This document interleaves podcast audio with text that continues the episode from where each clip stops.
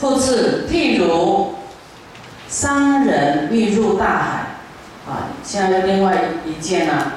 就是有啊，生意人要入大海啊，可是你要到大海，你这个船不修呢，你的人跟财会会沉没，对不对？一点落去啊，就没有了。若欲修船，啊，假如要修船呢，啊，要修船，要修的宽广牢固啊，啊，要很坚固，才不会沉没。那么你的人呢，商人及这个财呀，才有办法运到彼岸去，才会安全抵达上岸，啊。那么修行的菩萨虽有道心呐，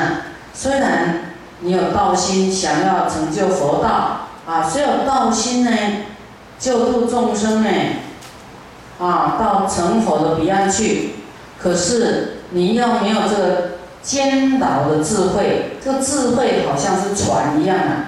我们这观世音菩萨的大愿有没有让我速成般若船？有没有？让我什么那个远离月苦海，有没有？要这个般若就像船，让渡我们呐，啊，渡我们远离生死的大海，到就近成佛的彼岸去。那你没有智慧，你在这个大海，大海就是什么五欲六尘啊，你没有控制好，没有智慧啊。你就被这个财色名食睡啊，就沉沉沦了，沉沦在里面这个大海，生死的大海，啊，你要有智慧，才有个办法超越，才有办法成佛的。所以，要是我们没有坚固的智慧、坚牢的智慧呢，不久就会退失菩提啊！啊，你没有智慧。啊，就是有人跟你讲相似的佛法，阿弥陀出皮啊，就是修行的菩萨呢，虽然有道心有心呐，可是不没有智慧的话，没有牢固的智慧的话，不久就会退失菩提的啊，就就这个船呢就会沉没，你这个法船就沉没了，没有办法。